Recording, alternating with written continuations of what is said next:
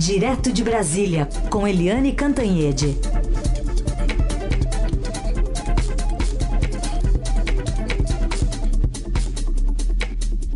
Oi, Eliane, bom dia. Bom dia, Raíssa e Carolina, ouvintes. Oi, Eliane, bom dia. Vamos começar com esse 4 a 3 ontem do TSE. Autorizou o uso de assinaturas eletrônicas né, em vez de assinaturas em papel para a criação de um novo partido.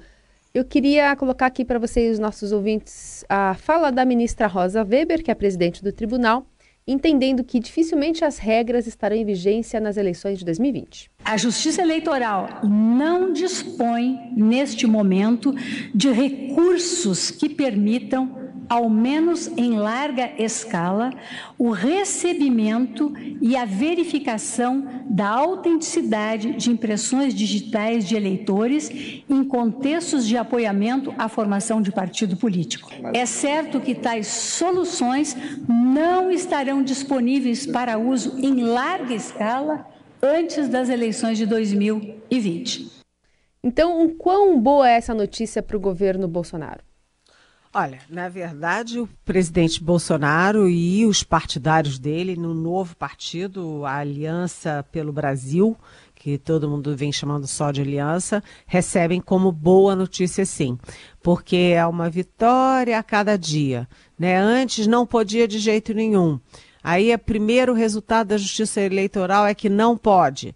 Agora você já tem uma decisão a 4 a 3, é apertada, mas já é uma decisão a favor de que pode sim coletar assinaturas por meio eletrônico. É, enfim, eles consideram que passo a passo a coisa está caminhando. Mas é, essa advertência da presidente do TSE, que também é ministra do Supremo, Rosa Weber, é, pô, coloca mais uma interrogação, ou seja, a cada dia sua agonia e depende de condições técnicas, ou seja, não é só uma questão política, mas também técnica. Como fazer? Quem faz? Quem faz a coleta? Quem? É, com que instrumentos? Né? É, como, quando e onde? E com quem?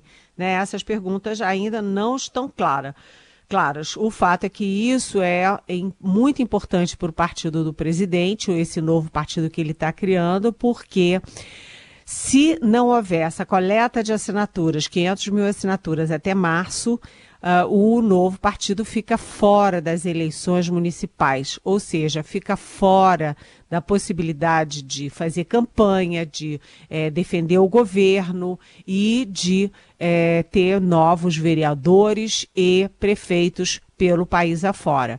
Então vai ser mais difícil depois você é, recolher pessoas, recolher os eleitos, vereadores e prefeitos, para dar consistência municipal ao novo partido. De qualquer jeito, o governo ainda acha que é possível sim. O, o governo não, né? Os governistas que estão dentro do projeto do novo governo, eles consideram que ainda é possível sim, e vai ter aí uma pressão e uma disputa no eh, TSE para viabilizar tecnicamente. De qualquer jeito, enquanto o partido do presidente vai tendo essas, essas, esses, dando esses pequenos passos e, enfim, ainda cheio de dúvidas quanto a 2020, o PSL vai na, na vai aí na, na trombada em trombada. Depois aí da denúncia contra o, o, presidente nacional do partido, o Luciano Bivar, por, é, por aquele laranjal, né, por é, candidatas fantasmas, etc., desvios do, do fundo partidário. Agora a briga está dentro da Câmara e ontem foi decidido no PSL a suspensão por um ano do deputado Eduardo Bolsonaro, que era inclusive líder do partido. A possibilidade agora é de que Joyce Hasselmann é, que virou adversária do governo e adversária é, do presidente do novo partido da, do Aliança, que ela vire, então, líder do PSL na Câmara no lugar de Eduardo Bolsonaro. Ou seja, tudo muito embolado e o que se quer saber é como fica o novo partido em 2020. Isso é importante. Tudo embolado, né? Tudo embolado aí. Tudo embolado, é muita coisa. Embolado no laranjal. No laranjal. Fora né? do laranjal, uma confusão, né? Uma confusão.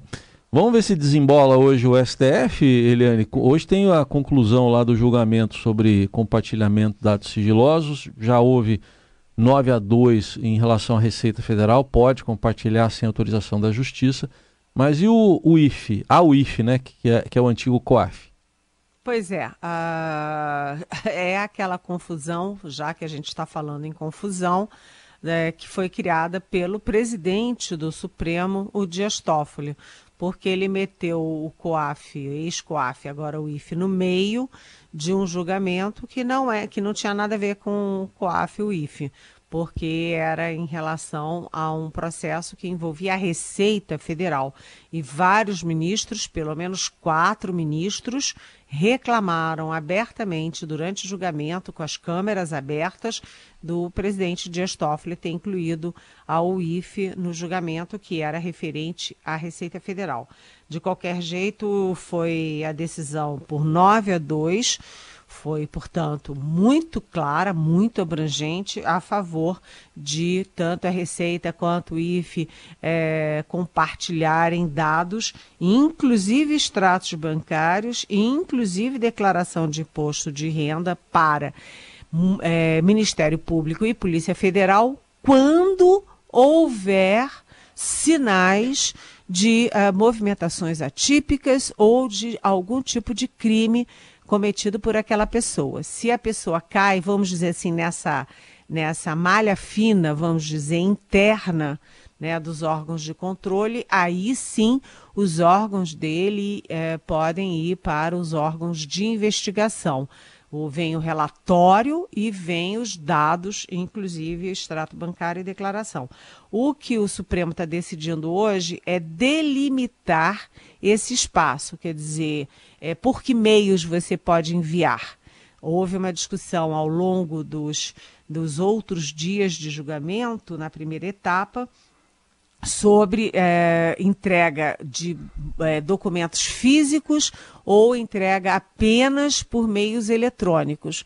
Os meios eletrônicos têm é, é, acesso mais restrito, portanto, são mais protegidos, e, portanto, essa é uma das questões que deve ficar definida hoje, que o, os órgãos de controle, o IFE e Receita e até o Banco Central podem é, entregar os dados, mas apenas por meio eletrônico e não por meio físico que se espalha, perde, enfim, é muito mais vulnerável.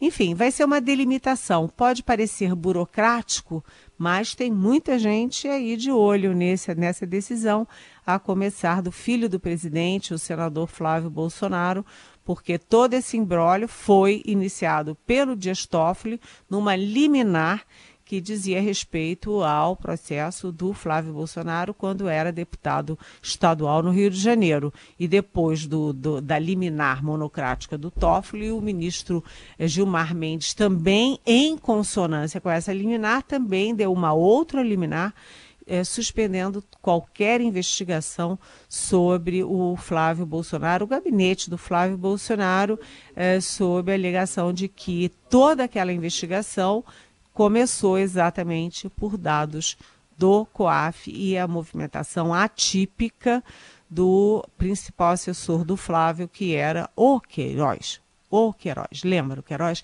O fato é que, a partir de hoje, o Queiroz volta à tona porque voltam também as investigações. Uhum. Outro assunto que a gente quer ouvir a sua análise aqui, Eliane, é sobre o PIB, né? Ele subiu além do previsto, melhora a perspectiva, a expectativa para 2020. E na questão política, como é que esse número positivo da economia reflete? Pois é, o PIB é, do último trimestre cresceu 0,6% e foi acima da expectativa, tanto da expectativa do governo quanto da expectativa de mercado. Isso cria ali ânimo, né? Ânimo no mercado. E a gente vê que ali no corte sobre como foi possível esse crescimento, você vê que a, o consumo das famílias teve um peso é, expressivo, a, o agro, a agropecuária também, a construção civil, que é altamente empregadora de mão de obra, ou seja, isso dá um ânimo para que a economia tenha uma recuperação maior do que o previsto também ao longo de 2020 foi uma lufada de ânimo no governo, no setor privado, na economia. E isso é bom no momento em que o ministro Paulo Guedes da Economia é, não conseguiu engrenar uma segunda nas reformas, né, veio a reforma da Previdência, mas a reforma tributária não andou, reforma administrativa, reforma trabalhista, nada disso caminhou. E, enfim, o, o, o, Guedes também cometeu aqueles erros, excessos de oratória, né? Verborragia, digamos assim, ao falar de AI-5, ao falar sobre o câmbio assim com certo é, desleixo.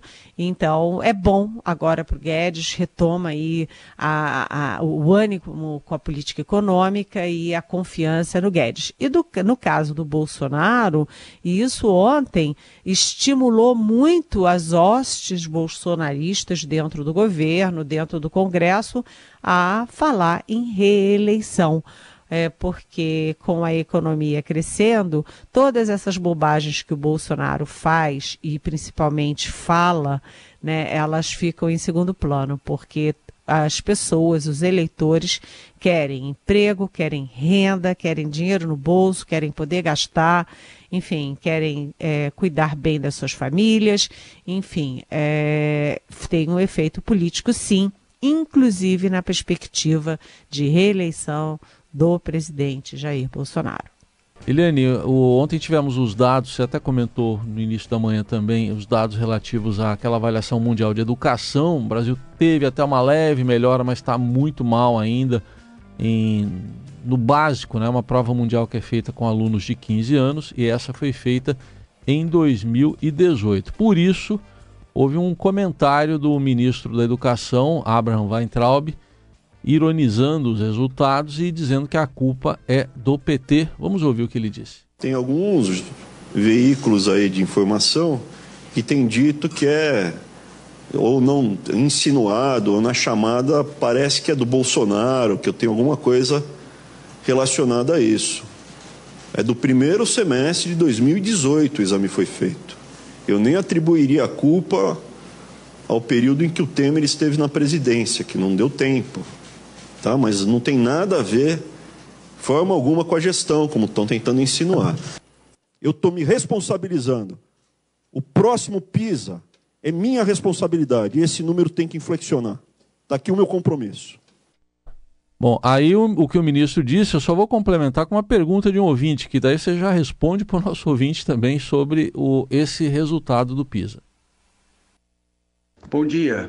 Meu nome é Joaquim Campos. Eu gostaria de que a Eliane comentasse um, uma matéria que é uma relação entre matérias, ou seja, uma, o Brasil foi muito ruim no exame PISA e o pessoal da, da favela ou da comunidade clama por lazer, ao invés de clamar por escola. Agora, na, na comunidade eu sei que tem uma orquestra sinfônica formada. Quer dizer, não, acho que não faltam oportunidades ou não sei. Gostaria de saber a explicação. Obrigado, um abraço a todos. Tá aí, Eliane, sua análise. É, bom dia, Joaquim, bem-vindo. Obrigada pela pergunta. É, Joaquim, veja bem, o que, que acontece no Brasil? A manchete, nesse momento, do portal do Estadão diz que a escola de elite no Brasil supera a Finlândia no PISA. A Finlândia, que é um país de super qualidade de vida e super justiça social.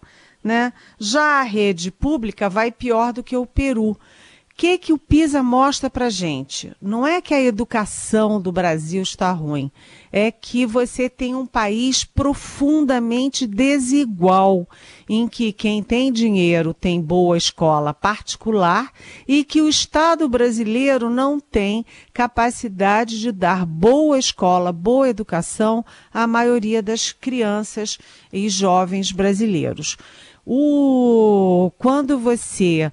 É, primeiro, é, quando você vê que o que aquela coisa lá da, da, de Paraisópolis, do baile funk, vamos convir. É, a festa, a alegria das crianças e dos jovens também é educação. As crianças e os jovens precisam congregar, precisam cantar, precisam dançar, jogar bola, ler livros, ir ao cinema. Isso tudo faz parte da inclusão e da educação. Se você não oferece essas oportunidades, as pessoas vão criando, as comunidades vão criando.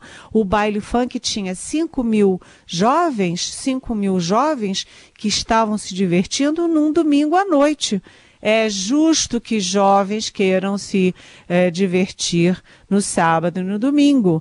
E se o Estado não cria essas condições, né, as comunidades vão se ajustando e criando as condições. E não pode 5 mil jovens se divertindo, a polícia entrar lá de qualquer jeito, com cacetetes, com aquela grosseria, empurrando, conf, é, confinando as, os jovens, porque isso vai dar confusão, meio muito é, congestionado, se você dá um tiro, mesmo que seja um tiro é, de, de é, que não seja letal, você assusta, você cria pânico e você cria pisoteamento. Quer dizer, é, o Estado sempre falha, o Estado, a gente só ouve falar do Estado entrando nessas comunidades com bala, com tiro com a polícia. O Estado precisa entrar com professor, com médico, com saúde, né, com cultura e com diversão também. Quando a gente olha as crianças que foram mortas por bala perdida no Rio de Janeiro e, em geral, bala perdida de polícia, como a Ágata, você vai ver onde é que elas moravam, nas comunidades. É o complexo do Alemão, o complexo disso, é Bangu, é bairro pobre, comunidade pobre.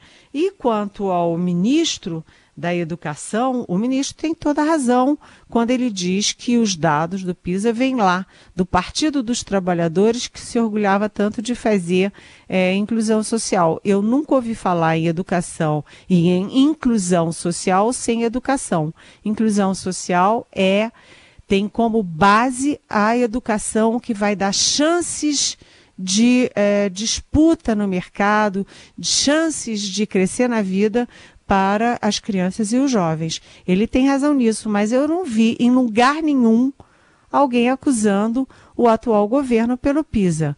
O que se diz é que o atual governo ainda não apresentou um plano de educação convincente para mudar essas, esse estado de coisas. O ministro fez um, assumiu um desafio ali, ótimo que ele assuma, porque nós vamos cobrar. Muito bem. Tem mais pergunta aqui para você, Eliane. O Rogério Olmo, de Cotia, quer saber. Na verdade, ele fala que não houve um discurso do, de, do presidente Bolsonaro atacando as milícias ou o tráfico de drogas. Que ele está vendo é um afronto por parte dos artistas, né, cientistas, estudantes, professores, né, entre o governo e essas classes. Não, por e... parte não, né, Carolina? Me parece que ele está dizendo que o, o, presidente não atacou as milícias e, os, isso, e o tráfico, mas ataca isso, isso, artistas, né? Cientistas, estudantes, e ele quer uma explicação, quer saber se há uma explicação para isso. É, como é que é o nome dele? É o Rogério. Oi, Rogério. É, muito bem-vindo, bom dia. Ótima pergunta. Isso é uma boa questão. Por que, que o presidente Jair Bolsonaro está sempre preocupado em excludentes de licitude, em condições, é, em proteger os policiais, fala inclusive em dar é, liberdade para policiais presos por excessos aí no Natal, né? E não fala nada sobre tráfico, não fala nada sobre a crise do Rio de Janeiro, que é o estado dele, porque o presidente Bolsonaro tem na base eleitoral dele fortemente as polícias né, as polícias, os é, delegados, etc., soldados e militares estão muito na base eleitoral da família, aliás, não só do Bolsonaro no Rio de Janeiro. Agora, de outro lado, você tem toda a razão. o presidente vive no ataque contra artistas né, de teatro, de cinema, é, de televisão, ataques contra jornalistas e a mídia, ataques contra cientistas, vide INPE, ICMBio, ataque contra ambientalistas, ataque contra ONGs, é, ataque contra estudantes, professores. É, é, ele acha que a direita é assim, mas a direita não é assim, não. A direita moderna, isso não significa que eu seja de direita ou antidireita, eu estou apenas constatando.